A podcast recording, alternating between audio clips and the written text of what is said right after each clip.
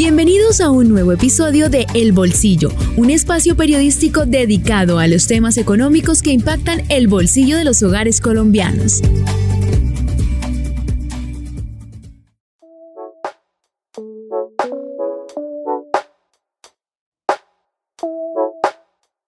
Hola, bienvenidos a un nuevo episodio de El Bolsillo, un podcast de vanguardia, el sistema informativo de Santander. Avanza mayo y ya tenemos buenas noticias respecto a la inflación. ¿Por qué? Por fin la inflación en Colombia llegó a su techo por ahora y empezó la carrera por ceder poco a poco tras la variación mensual de precios al mes de abril de este año, ubicándose en 0,78% para posicionar a este mes al índice de precios al consumidor en su variación anual en 12,82%. ¿Estos porcentajes qué significan? Este dato, lo que vemos es que cae frente al que viene de marzo, que fue de 13,34%, es decir, 0,52 puntos porcentuales. Ese mes es el pico de lo que se ha registrado hasta ahora de la inflación en los últimos 24 años en Colombia. Aunque todo sigue caro y la gasolina sube mes a mes, para economistas y analistas consultados para este episodio de El Bolsillo, la reducción del costo de vida en abril es una noticia positiva para los hogares en Colombia, en especial para los hogares pobres y vulnerables que ya registran la cuarta caída mensual sostenida en los precios de su canasta, hecho que coincide también con la tendencia a la baja de los precios al productor por dos meses consecutivos. Y tras estas buenas noticias para el bolsillo de las familias en Colombia, también vemos que hay otra buena noticia y va por cuenta de los precios de alimentos y bebidas no alcohólicas, que vimos cómo sus precios presionaron al alza la inflación y ahora registraron una variación negativa en abril. Lo que vemos es un crecimiento negativo de 0,07%, así dijo Piedad Urdinola, directora del Departamento Administrativo Nacional de Estadística DANE. Y así, los alimentos y las bebidas no alcohólicas aportaron menos 0,01 puntos porcentuales en la variación del IPC para abril. Aunque es una proporción mínima, esto ya da buenas noticias de cómo sería la tendencia o la senda para los próximos meses de este año. Ahora, lo que está ejerciendo más presión en el bolsillo de los colombianos para que sigamos sintiendo que la inflación no cede son el alojamiento, el agua, la electricidad, el gas y el transporte. Como algunos analistas han dicho, sí, la inflación empezó a bajar, pero todavía los precios siguen variando de forma positiva al alza en el país. Y para hablar de la inflación tenemos a Sergio Larte, economista principal de Scotia Banco Patria, para que nos explique qué fue lo que pasó en abril con los precios y la inflación en Colombia.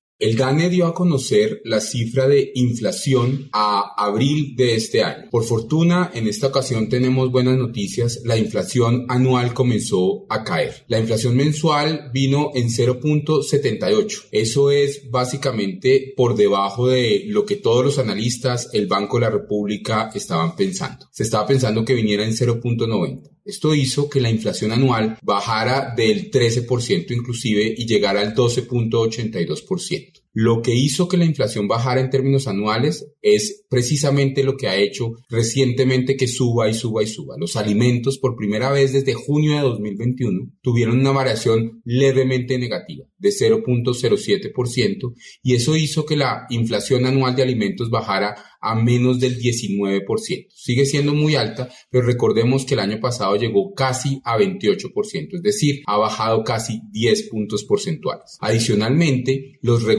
la electricidad, el gas, el agua, también comenzó a desacelerarse levemente. La noticia que no es tan buena todavía es que esos arriendos que nosotros pagamos por cuenta de la indexación de precios no ha podido bajar todavía, sin embargo, se está también estabilizando. En general, el dato de inflación de abril muestra una señal positiva hacia el comienzo de la desaceleración de la inflación y de aquí en adelante vemos que la inflación se va a comenzar a desacelerar gradualmente para llegar alrededor de 9% al final del año. De esta manera, pensamos que el Banco de la República en su reunión de junio, al final de junio de este año, ya va a dejar de subir la tasa de interés y la continuará estable en el 13.25% por la mayor cantidad de meses posible, mientras que la inflación comienza a tener un solo dígito. Eso para nosotros es alrededor de octubre y ahí seguramente el Banco de la República podrá comenzar a bajar la tasa de interés. Vanguardia Podcast.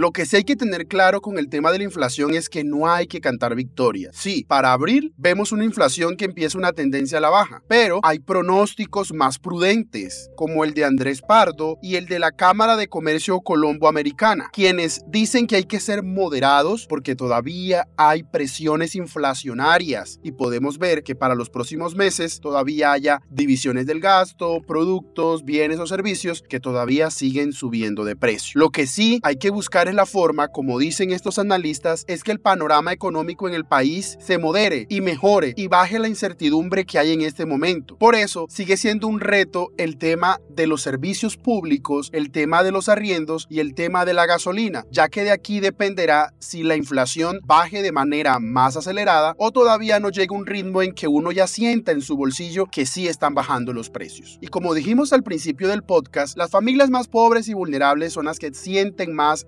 golpe. Por eso hablamos con el profesor Germán Machado para que nos explique un poco qué es lo que está pasando con este grupo de colombianos. Lo primero que necesitamos saber para hablar de pobreza y de inflación es cómo se miden la pobreza y la pobreza extrema. Hay una cosa que se llama línea de pobreza y es el dinero mínimo que se debe tener mensualmente para poder cubrir las necesidades básicas de la vida. Y también hay otra cosa que se llama línea de pobreza extrema, que mide cuánto dinero se necesita para cubrir los alimentos más básicos del mes. Y si se tiene menos dinero que el de esas líneas, entonces se considera que alguien es pobre o pobre extremo. Lo segundo que se necesita saber es que la inflación positiva lo que muestra es una aumento de precios. Y con más inflación, entonces también significa que esas canastas básicas de las que hablábamos son más costosas. ¿Y qué es entonces lo que nos ha pasado? Bueno, pues que después de la pandemia la actividad económica empezó a mejorar y salimos de lo peor de la crisis y empezamos a tener inflaciones desbordadas. En Colombia, nuestro Banco Central intenta mantener la inflación entre el 2% y el 4% y venimos de tener en 2021 un 5.6 y en 2022 un 13.1, o sea, entre 3 y 4 veces la meta de inflación, que es el nivel donde se consideraría controlada. Y hoy, bueno, estamos un poco más contentos porque el dato de abril de 2023 fue 12.8% y por fin empezó a caer. Sin embargo, para el estándar colombiano, eso sigue siendo una barbaridad. ¿Y cuál es el lío? Que los datos nos muestran que lo que más ha subido de precio son los alimentos, el costo de la vivienda, el precio de los alquileres y el transporte y el costo de los servicios públicos, especialmente el gas y la electricidad. Y ahí está el problema, que subió más lo que hace parte de las necesidades más básicas, la comida, la vivienda y los servicios. El golpe al bolsillo ha sido tremendo y como lo contamos en nuestro libro nuevo, Crisis y Reformas con Carlos Caballero, la inflación ha generado pobreza en vivo y en directo y es uno de los principales desafíos que hoy tiene Colombia. Sin ir más lejos, el gobierno Duque terminó con casi 4 millones de pobres más que cuando asumió el mandato y desde entonces el precio de la canasta básica ha seguido en aumento. E incluso, aunque la inflación promedio a nivel nacional es 12.8%, hay casos más angustiantes. Cúcuta tiene inflación de más de 15% y otras capitales como Cincelejo y Cartagena están por los lados del 14%. Con todo, la inflación de los más pobres y vulnerables sigue cerca del 13%, cuatro veces más alta de lo que se considera un nivel saludable. Y bueno, ¿qué sigue?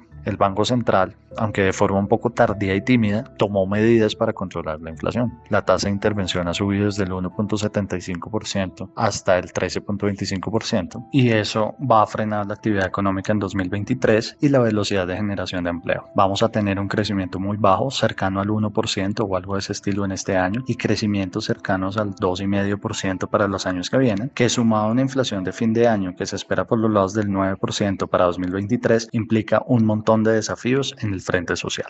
Vanguardia Podcast. De esta manera, la variación mensual de la inflación en abril nos está mostrando ya una primera sorpresa positiva en Colombia y es una inflación a la baja para varios meses, que es un aspecto muy importante para que ya también se vayan moderando las expectativas de la inflación en el mercado para lo que sigue del año. Pero también será un hecho relevante para la próxima reunión de la Junta Directiva del Banco de la República y para saber si las tasas de interés subirán, se mantendrán o qué pasará importante es que ya las previsiones de la inflación para finales del 2023 están entre el 8 y 9%, como una forma también de ir ajustando los precios en el bolsillo de los colombianos. Si bien en términos generales tenemos una inflación que ya empieza a bajar, como dijimos, todavía hay precios de bienes y servicios que siguen al alza. Por eso hay que estar atentos. Gracias por acompañarnos durante estos minutos. Gracias por estar con nosotros en El Bolsillo, un podcast de vanguardia del sistema informativo de Santander. Recuerden, activar las notificaciones, suscribirse en su plataforma de podcast favorita y calificar este podcast con 5 estrellas para que este contenido le llegue a más personas. Nos oímos en un próximo episodio.